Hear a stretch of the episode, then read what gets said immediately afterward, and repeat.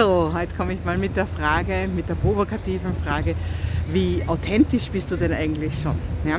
Also was ich immer wieder erlebe, ist, Leute werden Coaches, werden Trainer, weil sie jemanden gut finden, weil sie bei jemandem in der Ausbildung sind. Und dann gehen sie herum und lehren die Lehre von diesem Lehrer, bei dem sie waren. Also das heißt, das, was sie mitgeschrieben haben, was sie in dessen Workshops gehört haben, was sie in dessen Büchern gelesen haben, das ist das, was sie jetzt weitergeben und was sie jetzt selber lehren.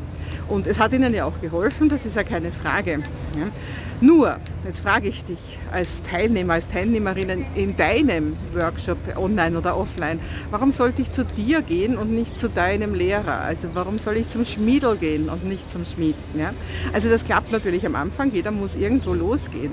Aber umso länger du in deinem Business bist, umso wichtiger ist es, dass du deine eigene Lehre entwickelst, auf der Basis von dem, was du erfahren hast.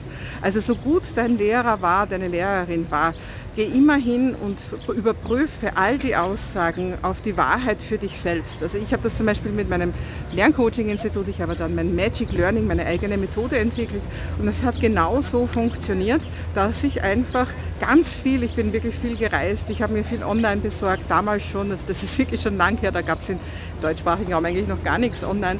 Und ich habe die Sachen genommen, bin in mein Lerncoaching-Institut gegangen, ich habe sie ja oft schon aus einem Anlass mir, mir überhaupt geholt, weil irgendein Schüler irgendwas nicht und nicht geschafft hat und ich habe eine Lösung gesucht und dann habe ich das ausprobiert. Und so toll die Sachen auch geklungen haben, meistens habe ich es nicht 100% anwenden können, sondern ich habe mein eigenes draus gemacht, aus meinen eigenen Erfahrungen. Und eben aus diesen vielen Trial and Error und immer das Beste aus allem mitnehmen, ist meine Magic Learning Methode entstanden. Meine ganz eigene Methode. Und mit dem Online-Business mache ich es jetzt ganz genauso. Also natürlich habe ich mir zuerst mal die Großen angeschaut und angehört, was die sagen zu allem, ja, wie man Funnels baut, wie man Texte macht, wie man äh, überhaupt sein Business sieht. Und ich stelle fest, ich bin aber nicht die und ich habe ein anderes Zielpublikum, ich habe selber ja andere Gedanken und andere Lebenserfahrungen und deswegen nehme ich auch heute noch die Sachen von meinen Lehrern und probiere sie aus, so wie sie mir erklärt wurden, weil sonst brauche ich ja gar kein Coaching, wenn ich das nicht mal nehme. Aber ich bin jeden Tag auf der Hut und achte sehr darauf, ist das auch wirklich meins, ist das auch meine Wahrheit. Und dann beobachte ich mich selbst beim Tun und ähm, dokumentiere das so gut ich kann, was mache ich denn anders und warum mache ich es anders. Und das ist dann meine eigene Lehre. Niemand erfindet das Rad komplett neu. Wir stehen alle auf den Schultern von Riesen. Es ist auch wirklich immer toll, die Quellen zu nennen. Ich achte da sehr darauf, dass ich immer allen Leuten Credits gebe, denen die Credits gebühren. Ja. Also das heißt, dass ich sage, woher habe ich das? Aber ich wandle auch alles um. Das geht von der Dilz-Pyramide über, über Marketingmethoden, Funnel-Methoden und alles. Weil ich bin ich und ich kann meine Wahrheit nur sprechen, indem ich meine eigene Wahrheit finde.